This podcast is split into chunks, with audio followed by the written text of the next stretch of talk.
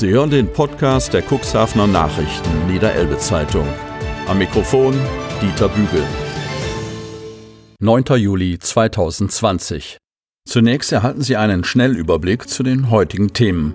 Im Anschluss daran hören Sie unsere ausgewählten Artikel der Cuxhavener Nachrichten und der Niederelbe Zeitung in voller Länge mit einer maximalen Hörzeit von ca. 25 bis 30 Minuten. Gute Noten für Lehrer und Studenten. Wochenlang Home Learning. Corona hat den Unterrichtsbetrieb in der Seefahrtschule auf den Kopf gestellt. 31 Absolventen. Kommunen in der Pflicht. Urteil nach Badeunglück sorgt für Verunsicherung bei Samtgemeinden. Öffentliche Badestellen sichern. Einsatz. Verbranntes Essen aktiviert Rauchmelder. Hafenstandort mit großer Entwicklung. Informationsbesuch des Arbeitskreises Häfen und Schifffahrt der CDU. Neubauen im Grünen zum Sparpreis. Stadt bietet nach den Sommerferien elf Grundstücke in einem kleinen Baugebiet in Lüdingwort an. Preis 50 Euro pro Quadratmeter. Alkohol. Steinauer hatte zu tief ins Glas geschaut. Zwei Vorstellungen. Ende der Pause im Studiokino. Lang ersehnter Radweg, schon viel befahren. Kreisverwaltung legte Abschlussbericht für Neubau von Bad Bederkesa bis Flögeln vor. Schritt für Schritt. Reitvereine kehren langsam zur Normalität zurück. Die grüne Saison wird neu belebt. Kreisreiterverband Wesermünde plant Dressur- und Springcup für die Amateursportler der Region.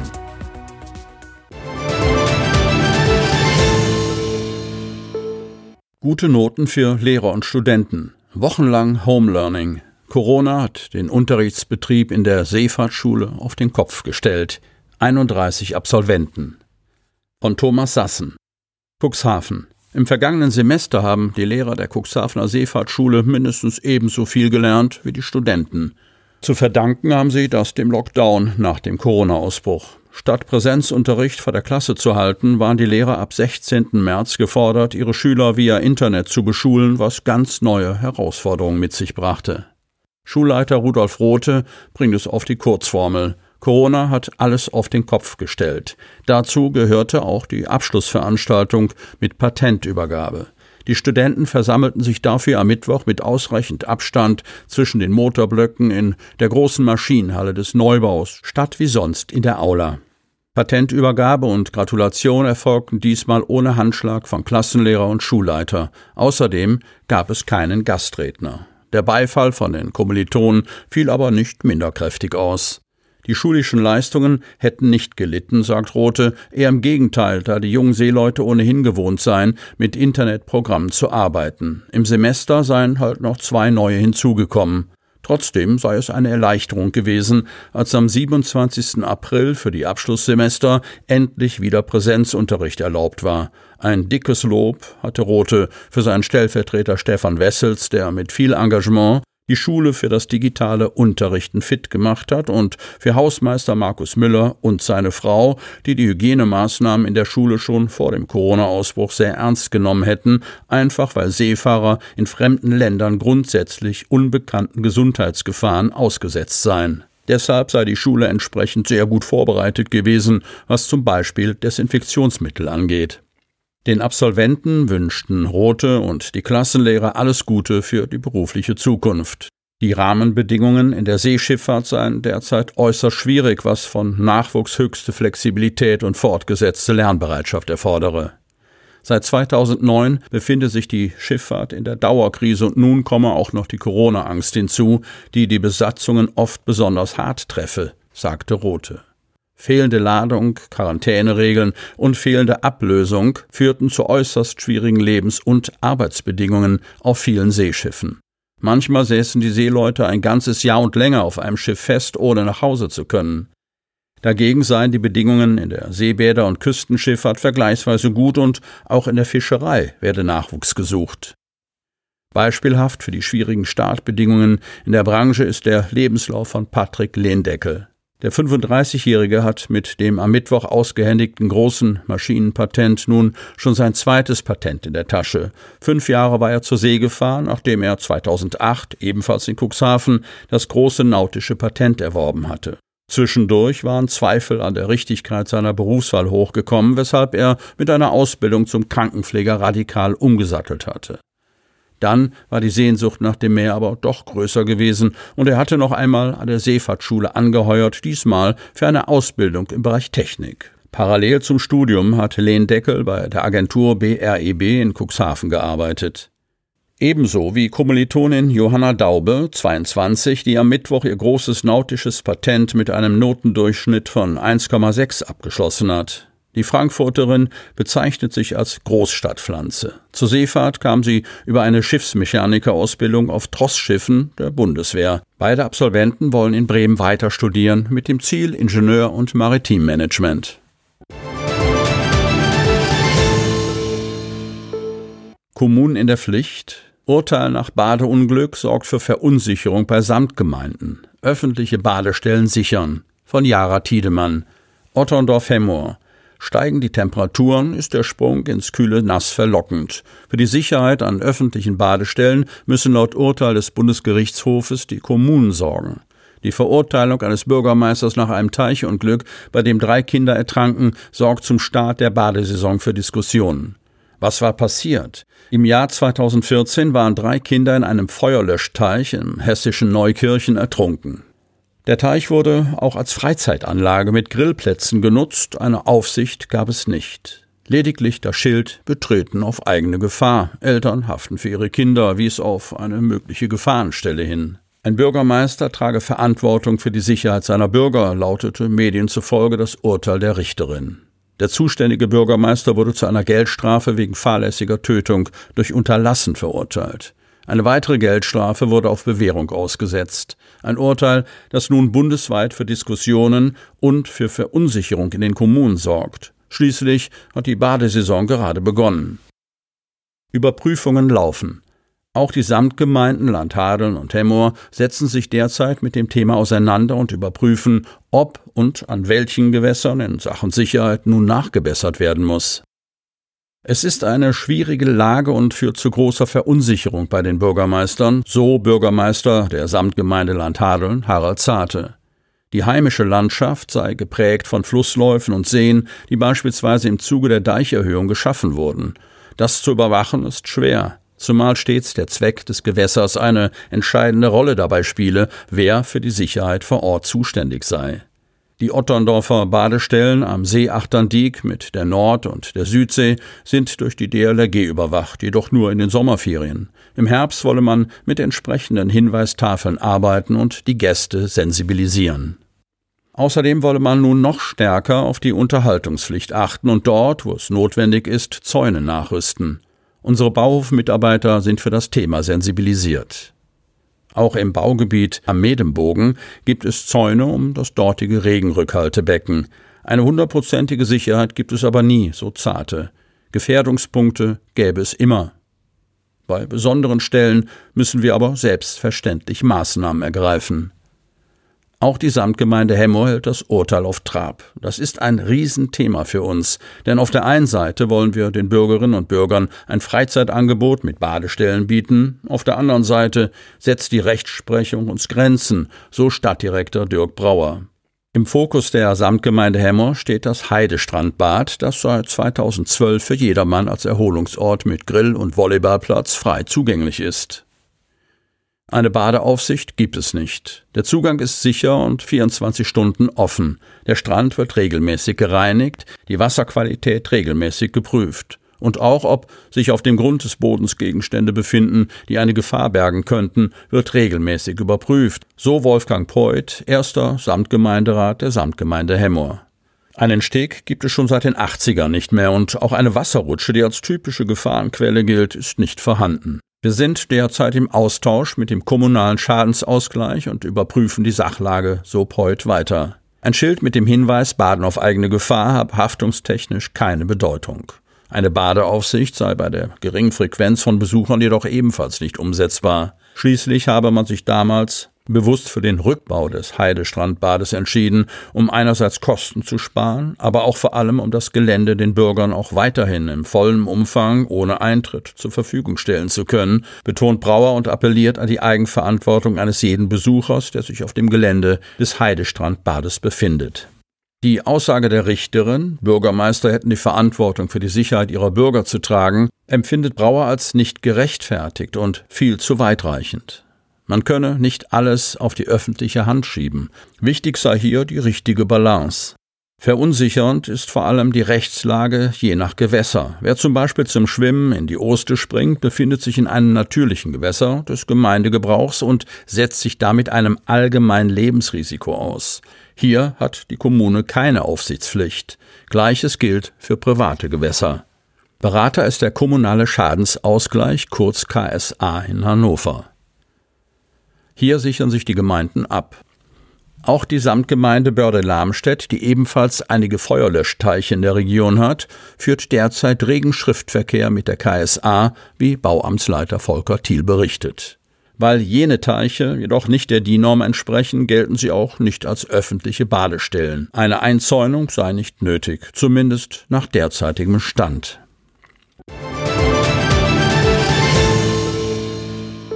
Einsatz Verbranntes Essen aktiviert Rauchmelder. Osten. Am Dienstagabend gegen 18.50 Uhr lösten in einem Mehrfamilienhaus in der Jahnstraße in Osten die Rauchmelder aus. Der Bewohner verließ umgehend die Wohnung. Die alarmierten Feuerwehren Osten und Barsbeck, stellvertretender Gemeindebrandmeister Malte Schimmelfennig, die Polizei Hemmer sowie ein Notarzt aus Osten und ein DRK-Rettungswagen aus Hemmer eilten zur Einsatzstelle. Beim Eintreffen der ersten Kräfte konnte eine starke Rauchbildung in der Wohnung festgestellt werden. Unter Atemschutz ging man ins Gebäude vor und stellte hier kein offenes Feuer, sondern verbranntes Essen auf dem Herd fest. Dieses wurde direkt ins Freie befördert. Danach wurde die Wohnung mit einem Überdruckbelüfter rauchfrei gemacht. Durch das schnelle Eingreifen der 50 Einsatzkräfte vor Ort konnte der Sachschaden gering gehalten werden. Verletzt wurde niemand. Nach 45 Minuten konnten die Kräfte wieder einrücken. Das Essen konnte nicht mehr gerettet werden. Hafenstandort mit großer Entwicklung. Informationsbesuch des Arbeitskreises Häfen und Schifffahrt der CDU. Cuxhaven. Niedersachsen Seehäfen verbinden das Land mit der Welt. Damit das so bleibt, ist es dem Arbeitskreis Häfen und Schifffahrt der CDU-Landtagsfraktion ein besonderes Anliegen, die Entwicklung der maritimen Wirtschaft und Infrastruktur zu unterstützen, auch die des Hafenstandortes Cuxhaven. Sie halten den Kontakt zu den niedersächsischen Häfen, beobachten, was umgesetzt worden ist und wo Unterstützungsbedarf besteht. Der Arbeitskreis Häfen und Schifffahrt der CDU-Landtagsfraktion. Unser Auftrag ist es, im Sinne der Häfen und Fischerei zu helfen. Wir haben Glück, dass die Hafenentwicklung in Cuxhaven bisher so positiv verlaufen ist. Andere Häfen träumen davon, sagt Timo Röhler, CDU-Landtagsabgeordneter, der seine Ausschusskollegen nach Cuxhaven einlud. Gemeint ist damit beispielsweise die Ansiedlung von Siemens, der Offshore-Hafen oder die Erweiterung der Liegeplätze fünf bis sieben.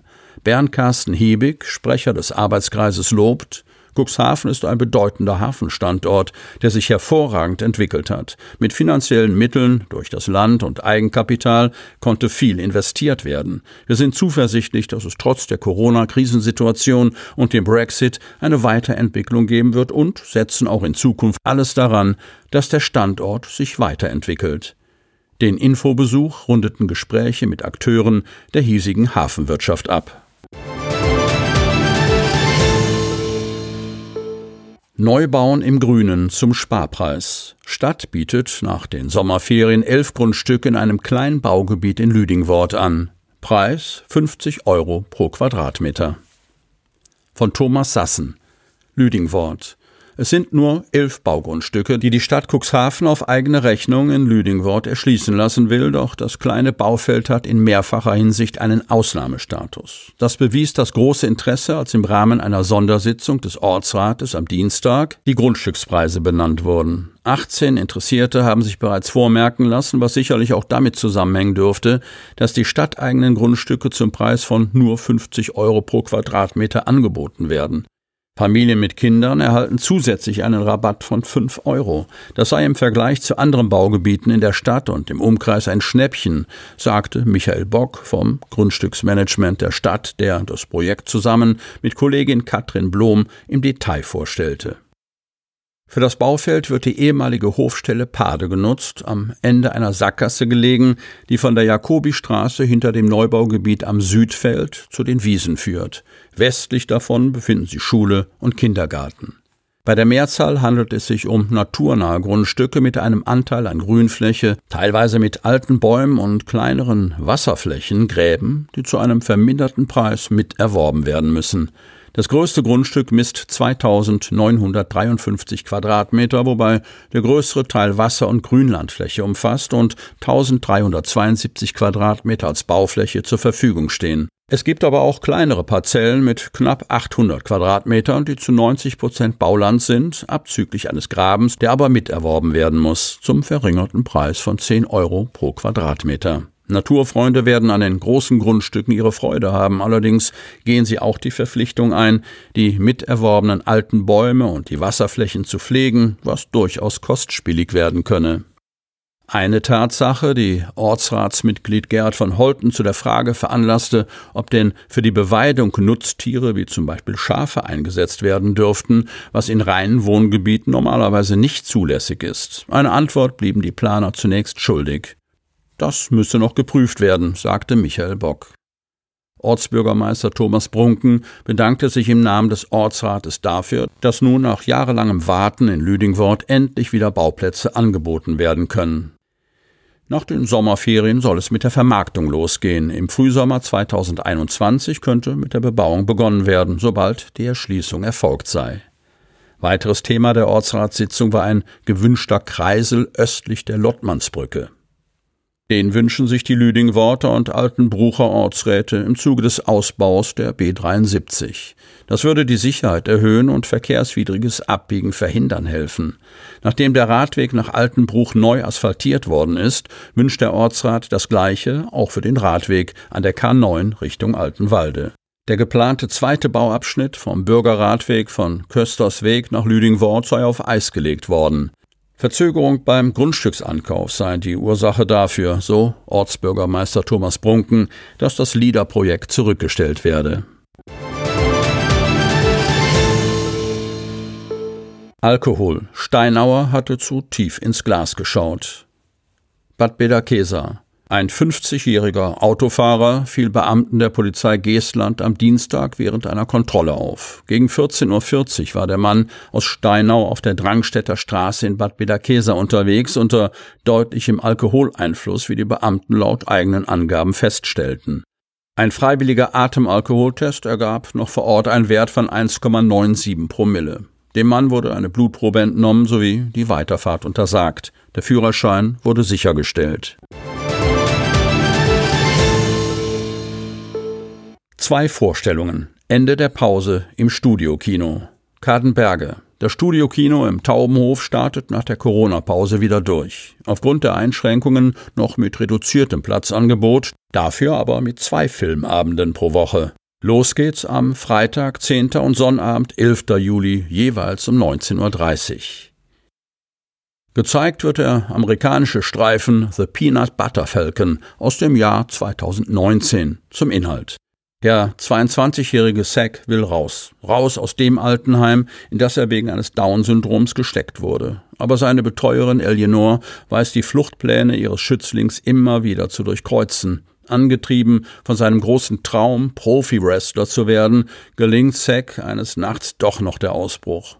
Nur mit einer Unterhose bekleidet, stürzt er sich ins größte Abenteuer seines Lebens. Dabei trifft Zack auf den zwielichtigen Tyler, der selbst auf der Flucht vor rachsüchtigen Fischern ist und eigentlich keine Kette am Bein gebrauchen kann. Doch schon bald werden aus den beiden ungleichen Männern echte Freunde, die ihre Reise gemeinsam auf einem selbstgebauten Floß fortsetzen wollen.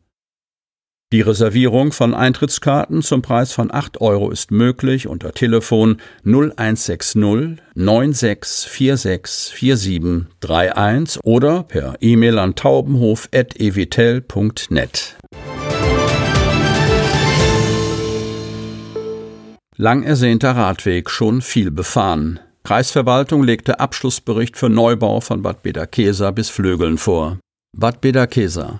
Eine offizielle Einweihung hat es bis heute noch nicht geben können, aber der neue Radweg von Bad Bederkesa nach Flögeln wird schon jetzt von vielen Radfahrern eifrig genutzt. Sein Bau hat sich allemal gelohnt, wie Flögelns Ortsbürgermeister Klaus Seebeck am Mittwoch während der Sitzung des Kreistagsausschusses für Hochbaustraßen, Verkehr und Vergabe festgestellt hat. Bereits ab April ist der Weg entlang der Kreisstraße 18 befahrbar gewesen. Jetzt legte der Landkreis als Bauherr seinen Abschlussbericht der Bauarbeiten vor. Die rund drei Kilometer lange Strecke stand auf der Prioritätenliste des Radwegebedarfsplanes des Landkreises ganz oben, auch weil die K18 als gefährlich gilt. Vor neun Jahren kam dort ein radelndes Rentner-Ehepaar nach einer Kollision mit einem Auto ums Leben.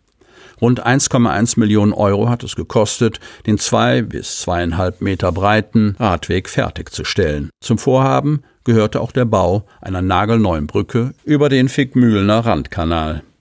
Der Radweg ist der erste in vielen Jahren, den der Landkreis in Eigenregie gebaut hat, aber er wird nicht der letzte bleiben. Längerfristiges Ziel ist es, den Radweg bis zum Moorinformationszentrum Moritz in Wanner, Ahlen-Falkenberg weiterzuführen, um dann über einen touristisch äußerst reizvollen Radwanderweg durch den Norden des Landkreises Cuxhaven zu verfügen. Die Kreisverwaltung arbeitet derzeit nach ihren eigenen Angaben an mehreren Radwegeplanungen gleichzeitig. Einer derjenigen, die planerisch am weitesten sind, ist der neue Radweg von Lamstedt bis Hemmer-Brökelberg entlang der Kreisstraße 21. Gegenwärtig gibt es allerdings noch Probleme beim erforderlichen Grunderwerb von den Anliegern. Eine alternative Route, die die Nutzung eines Wirtschaftsweges im Eigentum der Gemeinde einschließt, ist zwischen Landkreisverwaltung und Kommune derzeit im Gespräch. Wann dieses Projekt konkret in Angriff genommen werden kann, steht derzeit noch nicht genau fest. Schritt für Schritt. Reitvereine kehren langsam zur Normalität zurück. Von Jan Unruh, Hechthausen. Mia Röndix putzt mit Mundschutz ihr Pferd in der Bornberger Reithalle. Mittlerweile Normalität. Erst als sie das Reitviereck betritt, legt sie die Maske ab. Es ist nur eine von vielen Auflagen, die auch die Reitvereine in der Region umsetzen müssen. Beim Reit- und Fahrverein Hechthausen-Basbeck und umzu ist man froh, dass es überhaupt wieder losgehen kann. Die Pandemiewelle hat alle Lebensbereiche hart getroffen. Den Sport ziemlich heftig.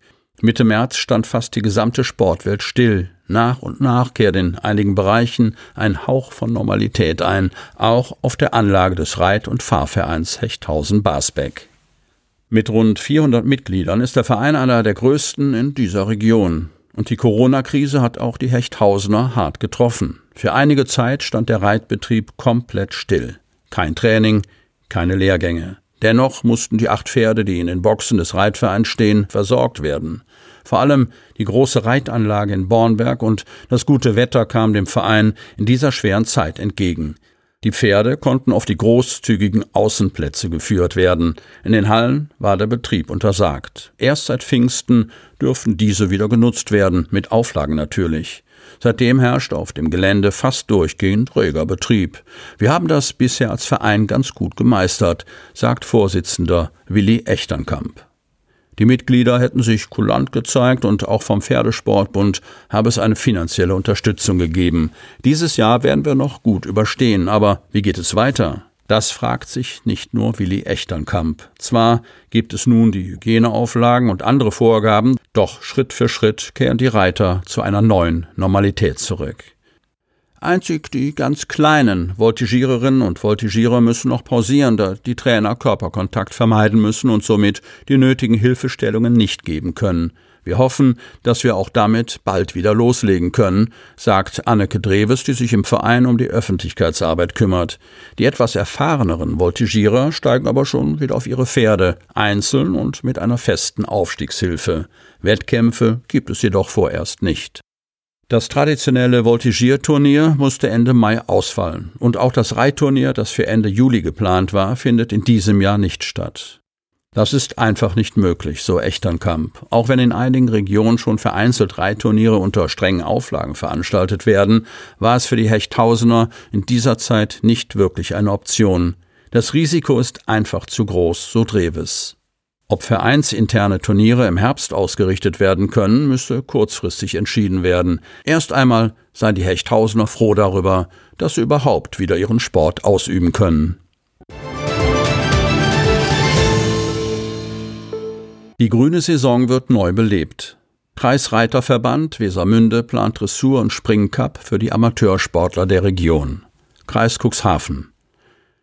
Die Geduld der Pferdesportler hat sich gelohnt. Sah es lange so aus, als würde es im Cuxland in diesem Jahr keine Turniere geben und die sogenannte grüne Saison im Kreisreiterverband Wesermünde ausfallen, wird es nun doch einen Wesermünder Dressur- und Springcup geben.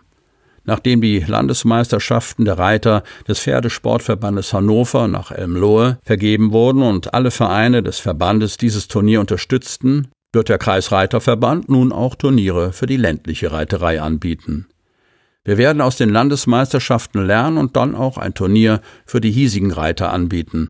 Es ist wichtig, dass wir etwas in abgespeckter Form machen, damit die Amateursportler ein Ziel vor Augen haben, sagt Jan Schalk, Geschäftsführer des Kreisreiterverbandes und Turnierleiter bei den Landesmeisterschaften. Alle Vereine hatten zugestimmt, dass wir die Landesmeisterschaften für die Profireiter samt Louis d'Or Qualifikation ausrichten und wir haben stellvertretend für alle Vereine beschlossen, zwei Turniere auszurichten, damit die Vereine dies unter den vielen neuen Vorgaben nicht schultern müssen. Zudem haben viele nicht den nötigen Turnierplatz dafür, um die Hygienekonzepte erfüllen zu können. Wir bekommen aber Hilfe von den Vereinen.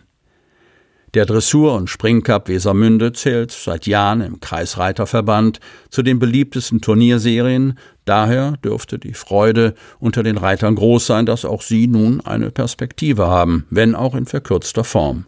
Zumal es nach einigen Gesprächen und der Bereitschaft der Sponsoren wie gewohnt Geld und Ehrenpreise geben wird. Das ist das i-Tüpfelchen, frohlockt Jan Schalk. Es gibt drei Qualifikationsprüfungen in Gestenseet, 7. bis 9. August, Dressur und Springcup, erste Qualifikation, und Elmlohe, 28. bis 30. August, Dressur, zweite und dritte Qualifikation, Springen, zweite Qualifikation, sowie 4. bis 6. September, Finale Dressur, dritte Qualifikation Springen und Finale. Auf diesen Qualifikationsprüfungen können die Reiter Punkte sammeln. Beim abschließenden Turnier Anfang September in Elmlohe geht es mit den besten zehn in der Dressur und den besten 15 im Springen um den Gesamtsieg. Für den Sieg können die Teilnehmer in einer Dressurreiterprüfung Klasse A noch einmal wichtige Punkte sammeln. Wir haben uns in diesem Jahr gegen eine Kür entschieden, weil diese nicht zu den Kontaktbeschränkungen passt. Denn auch diese Turniere werden ohne Zuschauer und mit möglichst wenigen Personen auf dem Turnierplatz stattfinden. Bei einer Kür braucht man allein schon wieder jemanden, der die Musik betätigt, so Jan Schalk. Zudem stehen in einer Dressur A der Sitz und das Einwirken im Vordergrund und das reiterliche Können wird somit mehr bewertet. Das Finale des Springcups wird in diesem Jahr ein Zwei-Phasen-Springen der Klasse L sein. Die Genehmigung für das Turnier in Gestenseet steht derzeit noch aus. Christina Martens, erste Vorsitzende des Reitvereins Leichttrab Gestenseet, ist jedoch guter Dinge, nachdem das eigentliche Turnier an Pfingsten mit dem traditionell die grüne Saison im Kuxland eröffnet wird, Corona-bedingt noch abgesagt werden musste. Die Genehmigung ist derzeit noch nicht da, weil derzeit noch an der Ausschreibung gearbeitet wird, sagt sie.